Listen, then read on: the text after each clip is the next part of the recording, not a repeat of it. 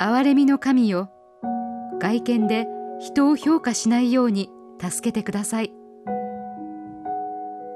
デイリーブレッドから今日の励ましのメッセージです。今日の聖書の御言葉。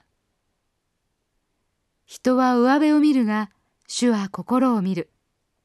サムエル記第一16章7節。ジュリー・ランズマンが数十年前ニューヨークのメトロポリタン歌劇場管弦楽団の首席ホルン奏者のオーディションを受けた時のことです。応募者はついたての後ろで演奏しました。結果が審査員の偏見に左右されないためです。ランズマンの演奏は1位になりました。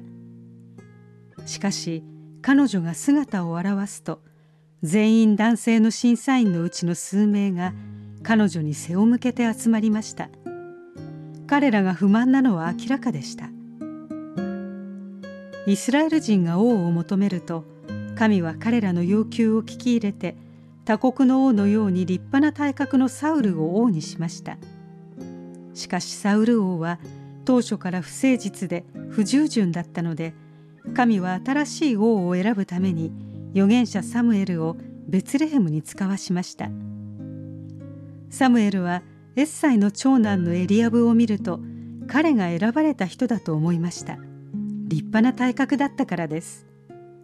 しかし神はサムエルの考えに人は上辺を見るが主は心を見ると意義を唱えられました。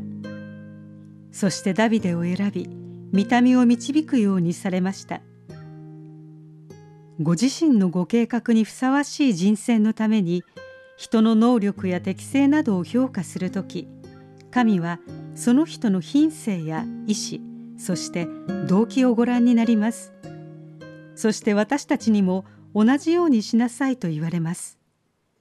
外見や家系学歴などでなくその人の心に焦点を当てるように招いておられます。今日の目想のヒント。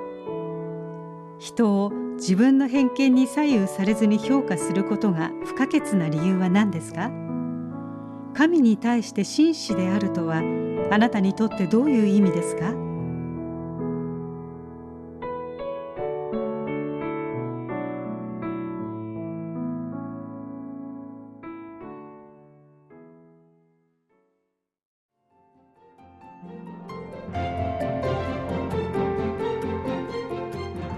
今日のお話いかがでしたか？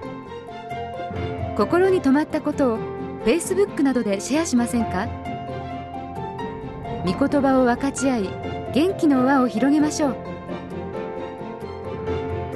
太平洋放送協会の協力でデイリーブレッドがお送りしました。